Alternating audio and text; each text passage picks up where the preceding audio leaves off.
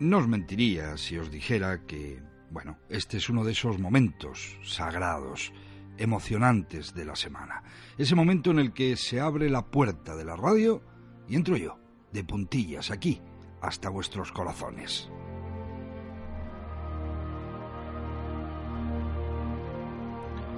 Amamos este programa, lo amamos y lo disfrutamos. Al otro lado, en los mandos, Ricardo Soler y aquí Luis Miguel Domínguez, el naturalista.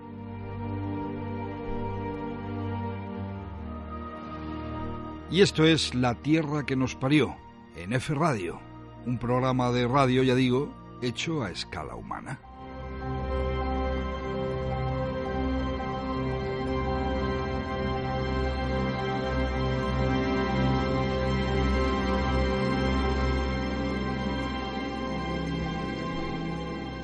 Una hora, una hora de programa para emocionarnos, para disfrutar sin duda, para aprender de la naturaleza y de sus secretos.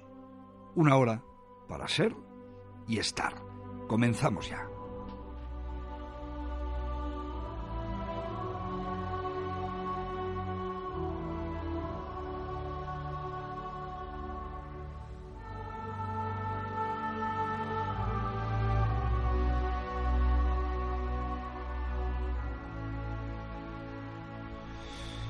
Hay zarpazos, hay heridas, hay en ocasiones cosas serias que nos preocupan a los que hacemos la tierra que nos parió, que os preocupa sin duda a todos vosotros.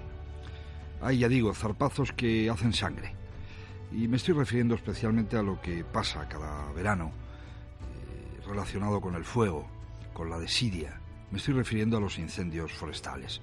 Nos hemos metido de cabeza en el estío y contemplamos una vez más cómo los medios de comunicación manejan los incendios forestales como sucesos. No son sucesos, son tragedias. Es una tragedia nacional.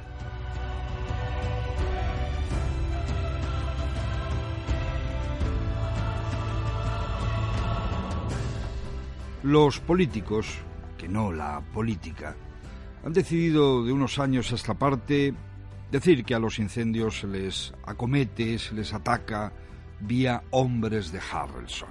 Me estoy refiriendo a las medidas paliativas, a la extinción.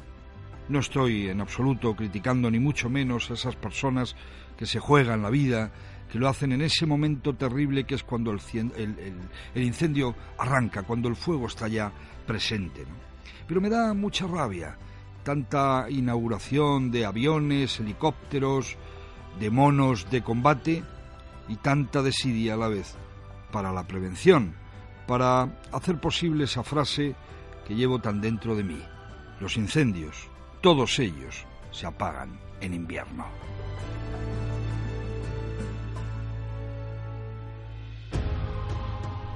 O dicho de otro modo, no hay mejor incendio que el que no empieza nunca. Ese es el incendio mejor porque bien es cierto que cuando hay un frente de varios kilómetros, con llamas con alturas tan grandes como muchos de los edificios que estáis viendo ahora mismo en vuestras ciudades, es muy difícil, por no decir imposible, parar a esa bestia que se lo traga todo. ¿Y qué pasa después de un incendio? Sobre todo la pérdida del suelo. Es lo más preocupante, más allá del drama concreto de ganaderos que pierden su ganado. Hemos visto imágenes de animales abrasados, vivos, personas que pierden sus casas, gente que pierde la vida. Más allá de todo eso, esa cosa que no se ve, pero que va a perdurar durante decenios, es la pérdida del suelo, la pérdida del bendito, bendito suelo.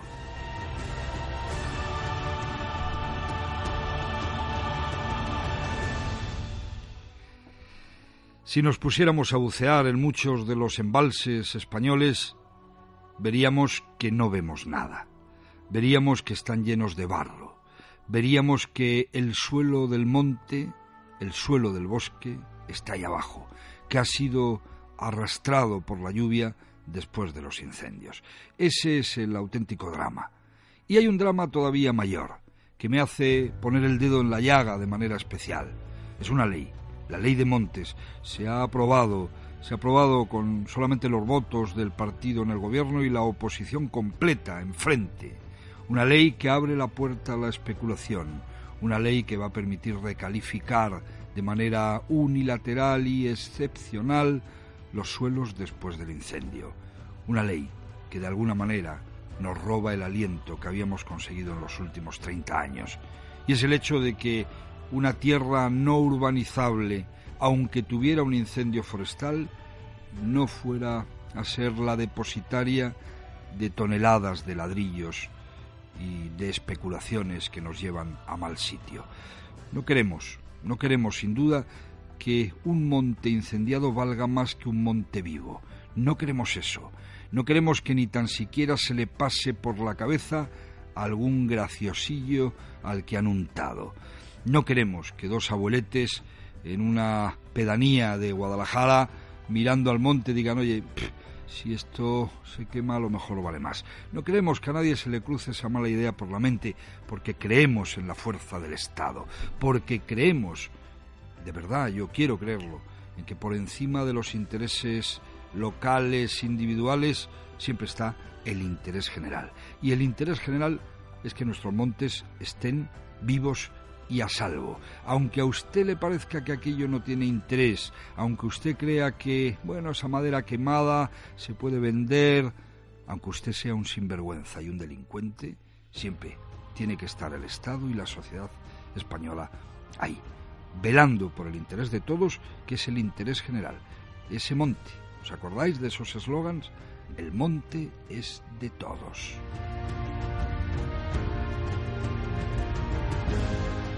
Y uno oye y oye y reoye la famosa frase de, bueno, es que está todo muy sucio, hay que limpiar el monte. Y por eso, por ejemplo, en la Junta de Andalucía se ponen tanto las pilas en esa dirección que uno se encuentra monte mediterráneo puro atravesado por bulldozer, por excavadoras y por maquinaria que dice estar limpiando el monte. Y quiero decirlo de una vez por todas, el único monte que hay que limpiar es el monocultivo el monte que el hombre haya creado. En el monte Mediterráneo, para entendernos, desde luego un matojo tiene tanta importancia como una gran encina. Desde luego los arbustos que están en la zona de sombra de la copa de una vieja encina o de un viejo roble tienen tanta importancia como el propio roble. La selva no se limpia, el monte Mediterráneo no se limpia.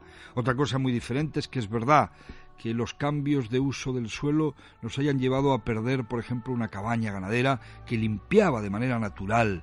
Pero ojo, una cosa es limpiar como lo hace el ganado y otra cosa es meter unas máquinas absurdas para dejar aquello como si fuera un campo de golf. Importante tener esta idea clara. No hay que, que, limpiar el, el monte per se. Seguramente sí, los monocultivos, sí esos pinares, pero desde luego no esa, esa braña preciosa ¿no? en la cordillera cantábrica o, esas rañas, por ejemplo, en los montes de Toledo.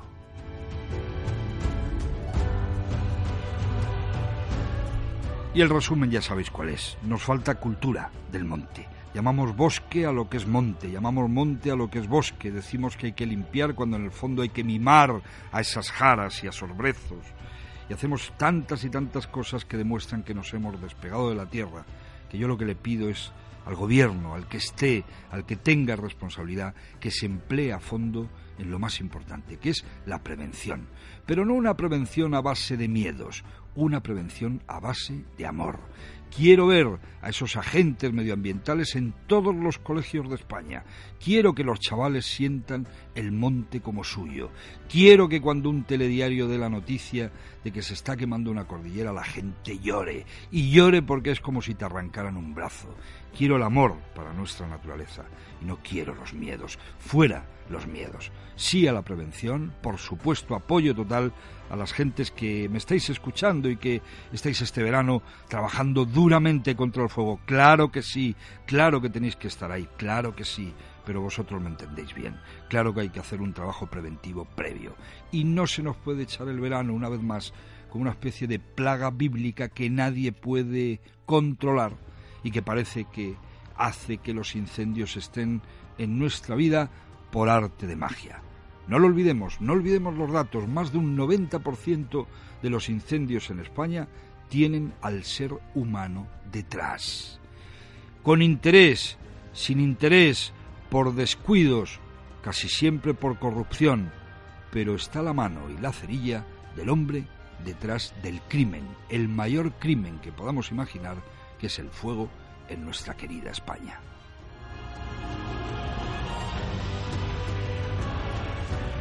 Y hablando de crímenes, vamos a dar paso ya a la entrevista de hoy. Una entrevista que creo os va a gustar. Precisamente para resolver muchos crímenes hay que estudiar a muchos insectos. Y vamos a tener a una gran especialista en esta materia y vamos a comprobar de primera mano qué es eso de la fauna cadavérica, qué es eso de la entomología forense.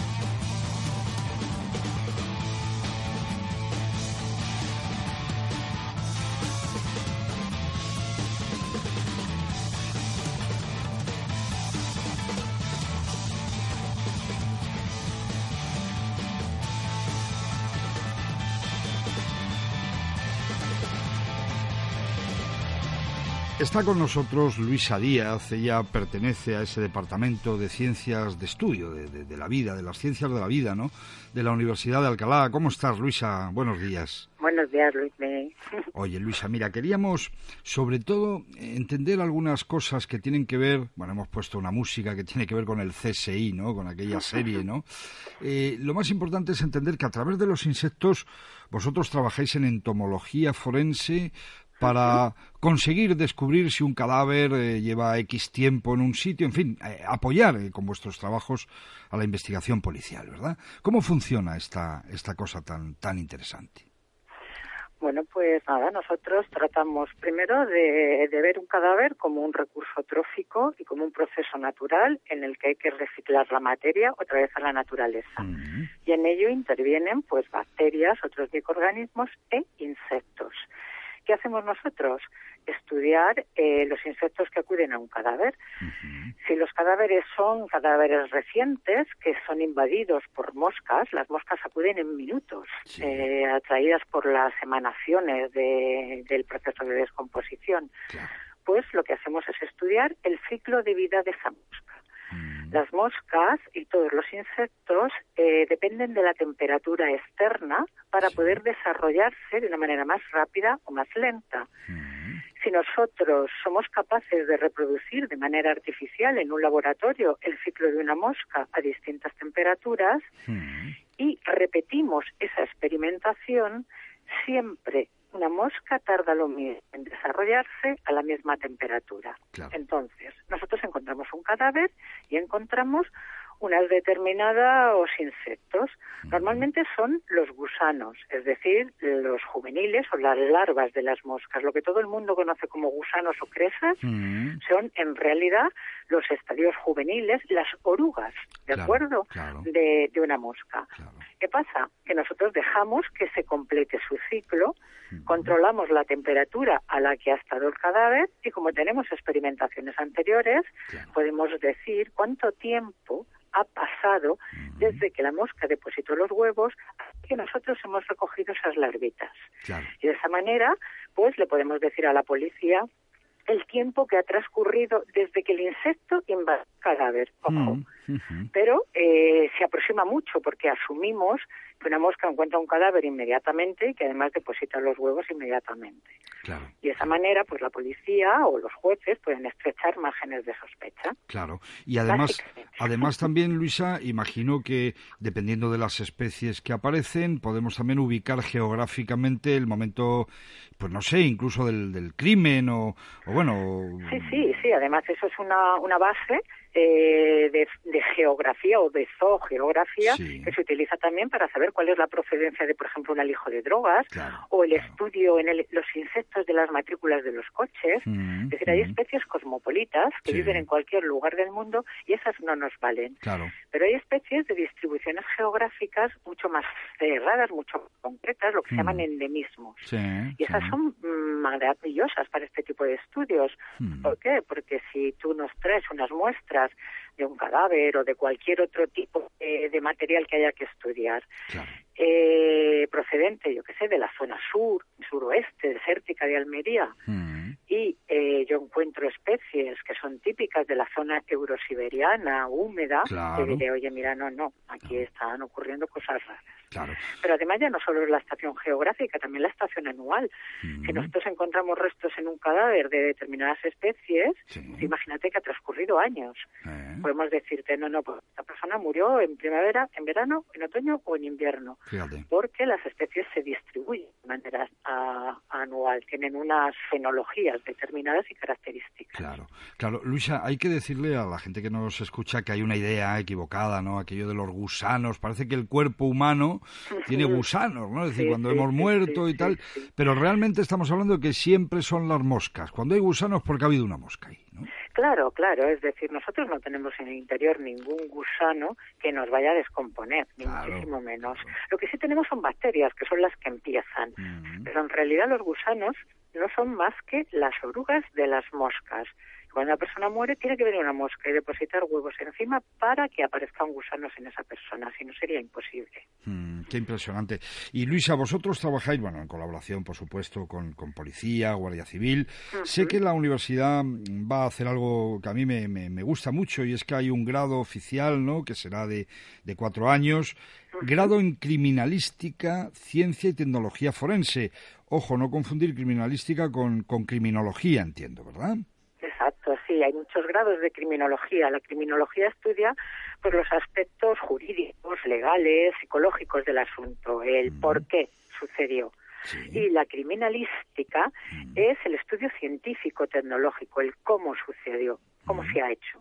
Lleváis, lleváis, mucho tiempo en la, en la Universidad de Alcalá trabajando en entomología forense. ¿Eh, sí, llevamos mucho tiempo porque hace bastantes años, hace ya creo que, hace 15 años, se constituyó un instituto universitario que a mí me parece una idea buenísima, mm. en el que la universidad eh, estableció una colaboración con el Ministerio del Interior, con Policía Científica, con Guardia Civil, con el Instituto Nacional de Toxicología y Ciencias Forenses. Y eh, bajo el paraguas de ese instituto en ciencias policiales, que es como se llama, pues trabajamos un montón de investigadores de la universidad, de otras universidades incluso, y sobre todo profesionales de estas instituciones, que son mm. los que en realidad nos hacen sentirnos, decir, a ver, pon los pies en la tierra e investiga sobre esto, que es lo que necesitamos, y no sobre aquello que es a lo que a ti te gusta, pero que a nosotros no nos vale. tendremos, Luisa, con nosotros nosotros en otra ocasión hemos querido invitarla, no podía en estos momentos a Virginia Galera Olmo, claro que sí, compañera, compañera tuya en estos trabajos tan impresionantes y coordinadora de este, de este grado, que no sé, ayúdame un poquito porque hay mucha gente que nos oye, mucha gente joven que estudia ciencias ambientales, que estudia biología. ¿De qué manera ya ponerse en marcha pensando en el 2016, que es cuando va a empezar este grado, verdad? Eh, o sea, es, es importante que la gente joven que nos oye y que estos temas le, le, apasionen sepa que la Universidad de Alcalá va a tener de verdad una referencia a nivel estatal importantísima, ¿no?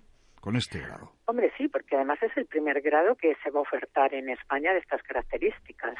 Eh, hemos hecho un poco la casa del cajado. Empezamos a hacer un doctorado en ciencias forenses, un máster en ciencias policiales, pero nos hemos dado cuenta de que en realidad lo ideal es hacer un grado que dé a un alumno una formación general pues de todas las técnicas científicas y tecnológicas que se utilizan en las investigaciones de carácter policial o judicial. Mm.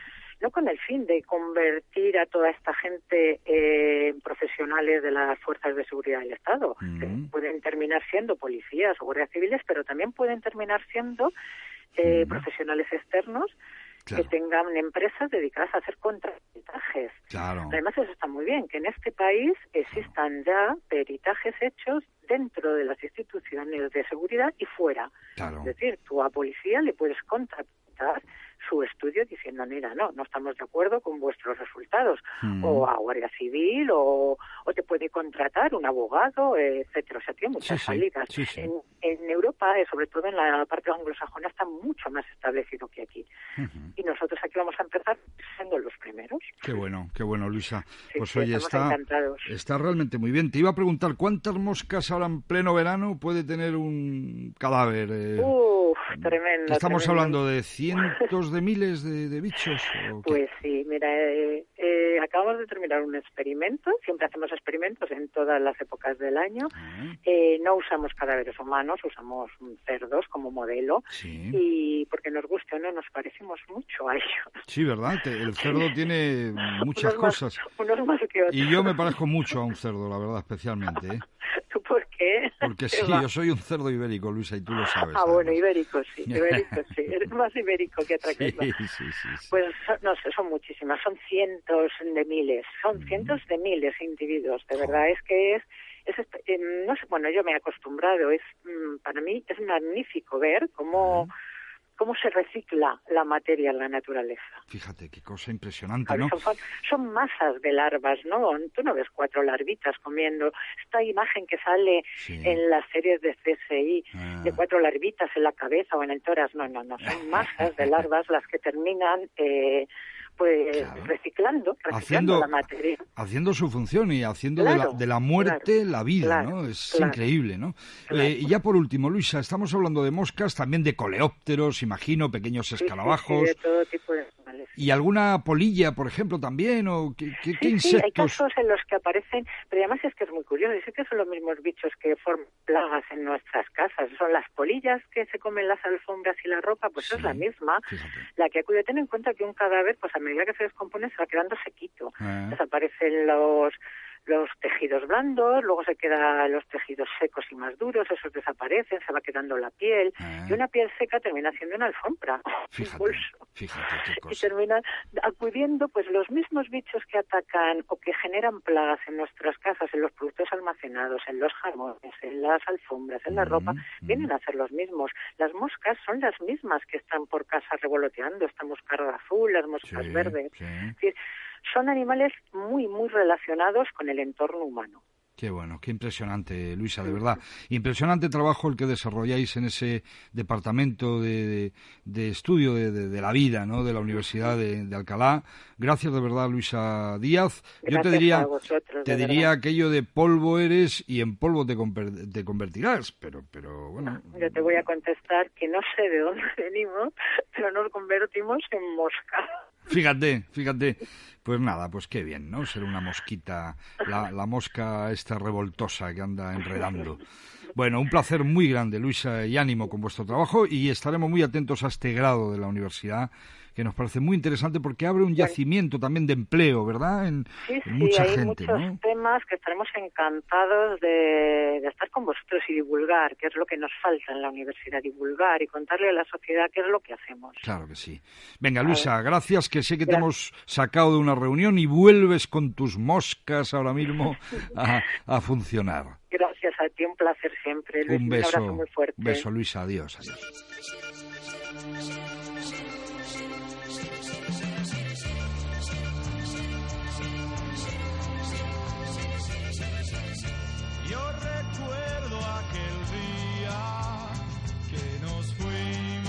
Secaba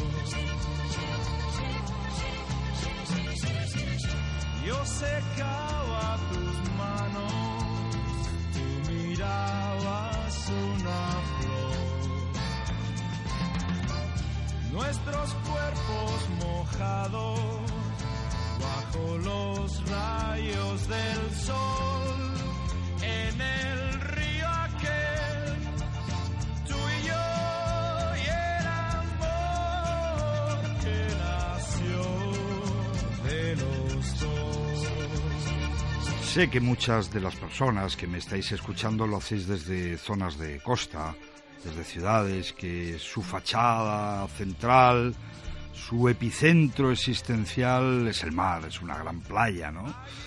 O es un roquedo con el rompiente de la mar salada.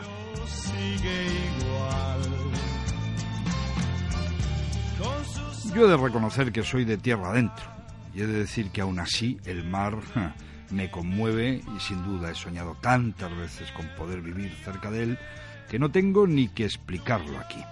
Pero soy persona de tierra adentro y soy sobre todo ese chaval que en verano se bañaba en un río. Soy una de esas personas para la cual un río, las cuencas fluviales, cualquiera de ellas, siempre han sido una especie de matraz enorme en el que experimentar y en el que vivir.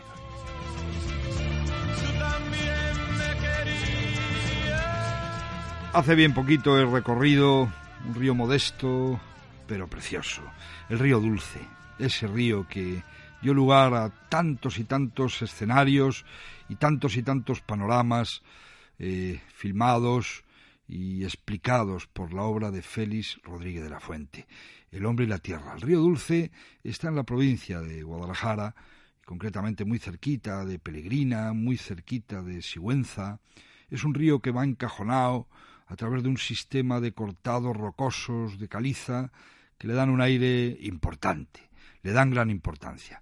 Es muy bonito el nombre de este río, el río Dulce, pero es así porque en la provincia de Guadalajara, y no lejos de él, hay otro río, que es el río Salado, que da lugar a las salinas de Imón y a esas aguas subterráneas que afloran ya lo digo, en forma de salinas, ya explotadas por los romanos y seguramente mucho antes que ellos por otros, en esas zonas preciosas de Imón y de las serranías de Guadalajara. Recorriendo el río Dulce, disfruté una vez más de los olores, de los aromas de los ríos.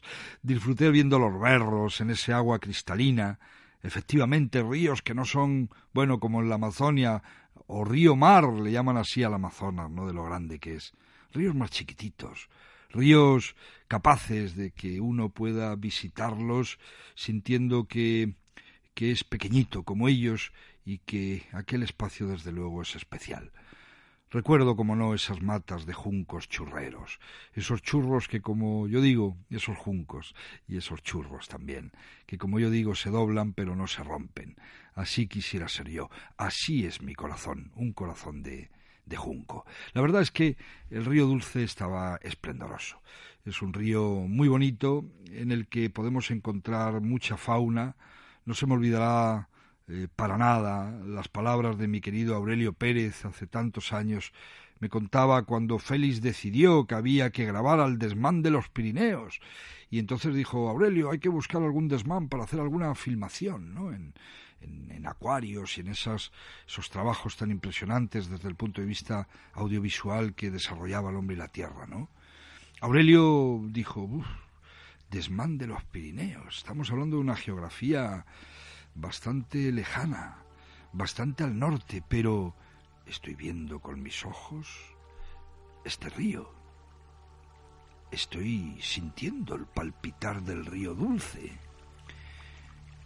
Veo sus piedras, veo los invertebrados que hay en el mismo, esos zapateros que están volando sobre la piel del río prácticamente sin tocarla, y esas friganias ahí al fondo, míralo, esas larvas de libélula.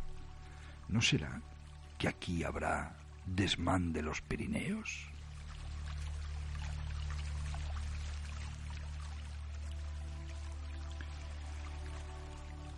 Y Aurelio no se equivocó.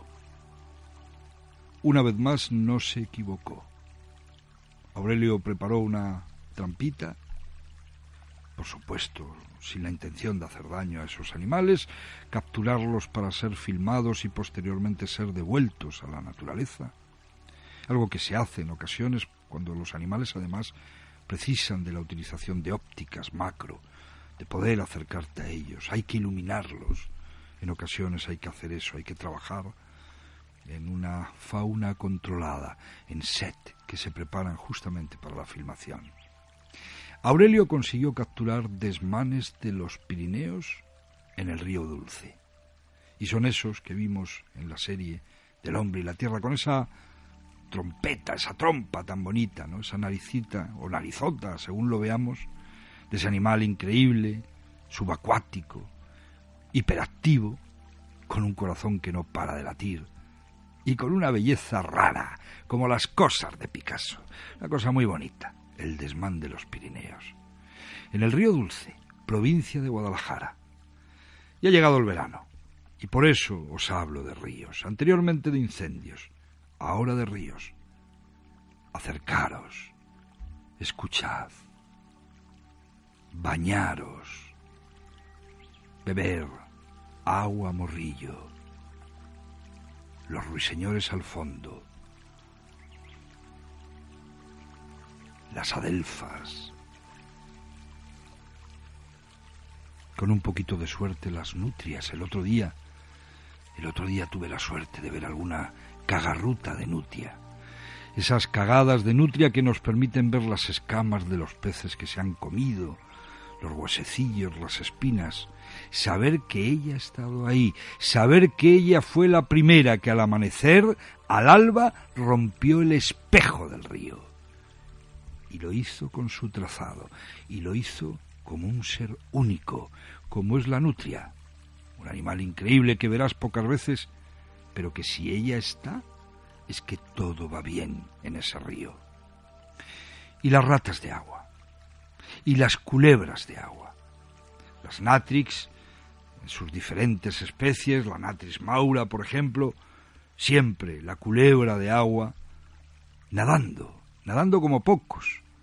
No es la gran sucurí, la anaconda amazónica, pero es un animal precioso, que evidentemente no te va a hacer daño, pero que te va a regalar momentos de gloria porque su piel es de charol, charol verde, charol que camufla, charol que enmascara, charol color fondo de río.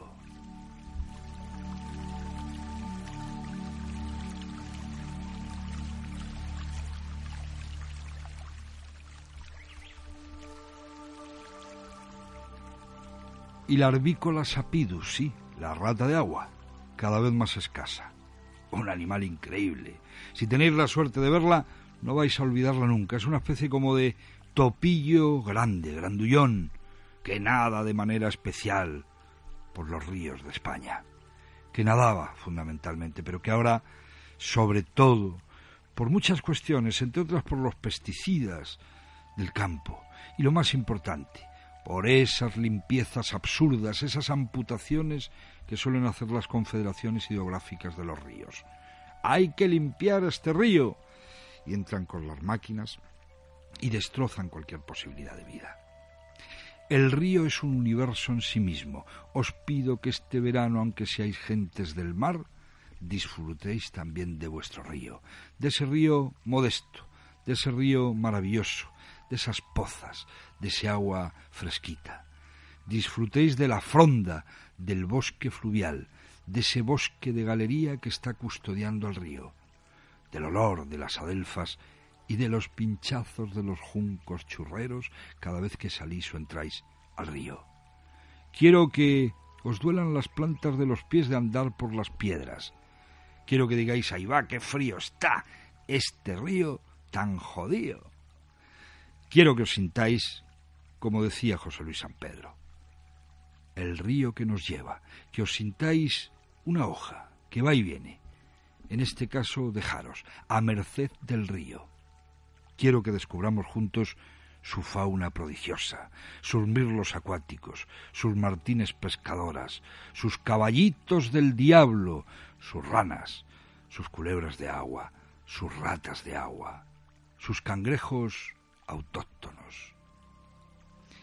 Esos son nuestros ríos, esos son nuestros aliados, esa es la España que queremos y por la cual luchamos cada día, desde aquí, desde la tierra que nos parió.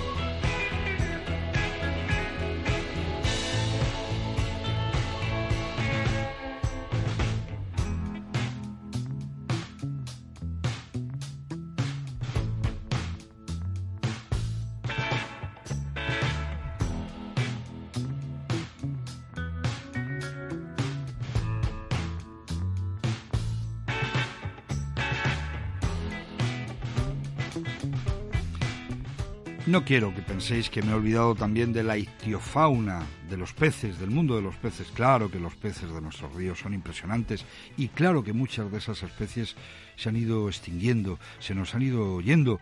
Fijaros el samaruc, fijaros el fartet, aunque estén también en zonas evidentemente donde interviene la, la mar, la pleamar en ocasiones, ¿no?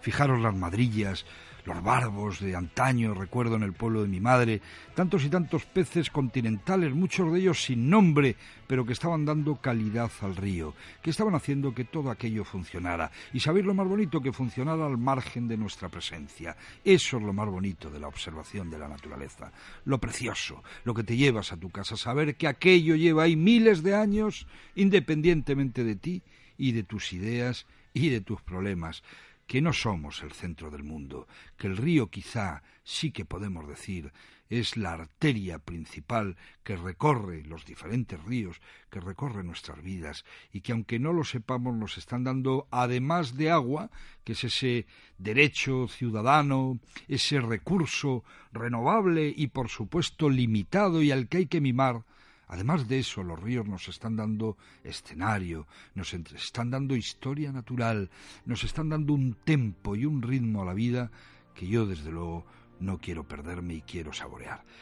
Esto es lo que os pido en este verano eh, caluroso, que busquemos la naturaleza quizá en aquellos eventos que nos parezcan más prodigiosos, a veces modestos, ya lo digo, sentarte a la orilla de un río y dejar que ese río tozo, extremeño, pase. Y con él pasen nuestras ideas y con él pasen nuestros sueños. Dejar que los ríos rieguen nuestra alma. Necesitamos estar fuertes, necesitamos amar y necesitamos entender a la naturaleza para seguir el camino firme siempre hacia adelante.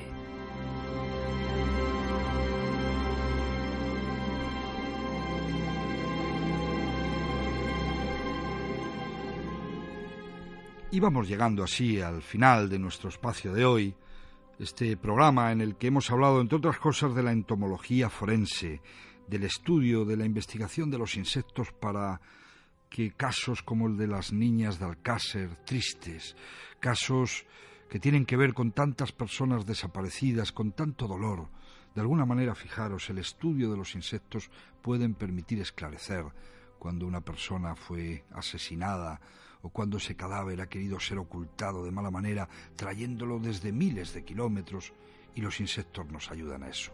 Conmigo ha estado Ricardo Soler, es el que ha hecho posible estas mezclas de sonido y el que ha ido moviendo la varita mágica del instrumental que me permite llegar hasta vosotros. Y yo ya sabéis, Luis Miguel, Luis Miguel Domínguez, el naturalista aquí en F Radio y en la tierra que nos parió, creciendo creyendo y conquistando cada día más la esperanza de vivir. Nos vemos de aquí a siete días.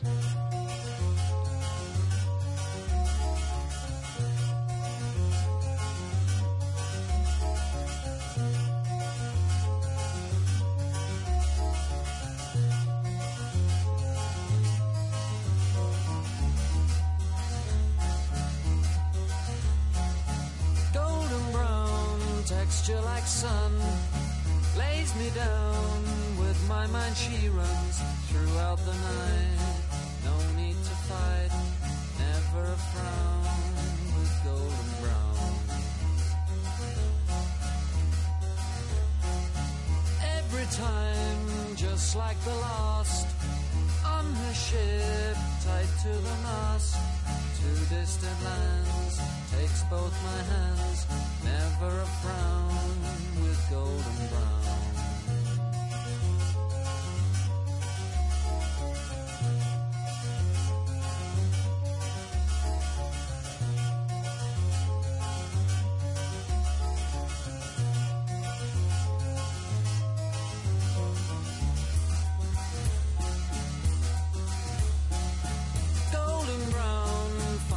Temptress. Through the ages, she's heading west. From far away, stays for a day. Never a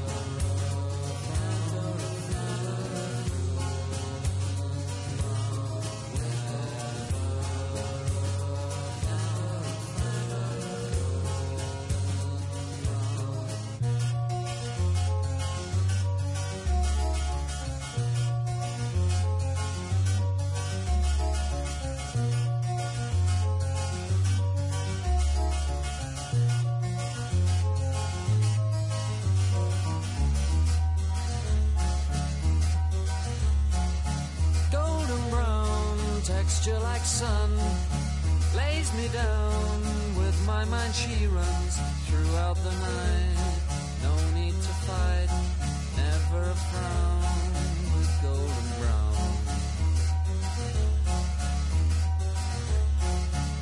Every time, just like the last, on her ship, tied to the mast, to distant lands, takes both my hands, never a frown with golden brown.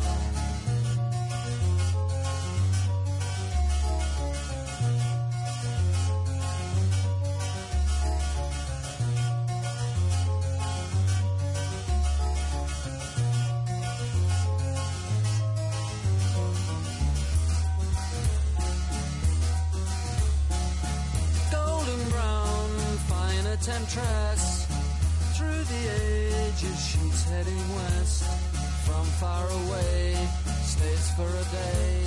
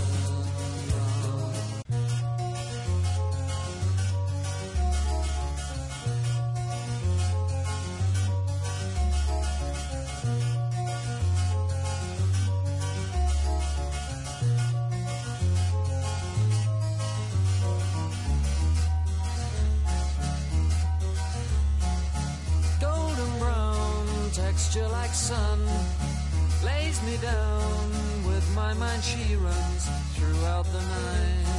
No need to fight never a frown with golden brown. Every time just like the last on her ship tied to the mast to distant lands takes both my hands never a frown with golden brown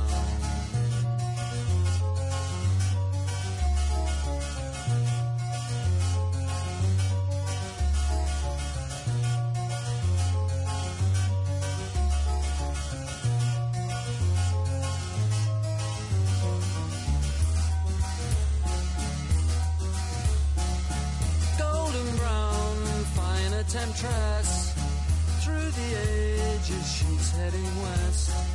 town far away, stays for a day, never a friend.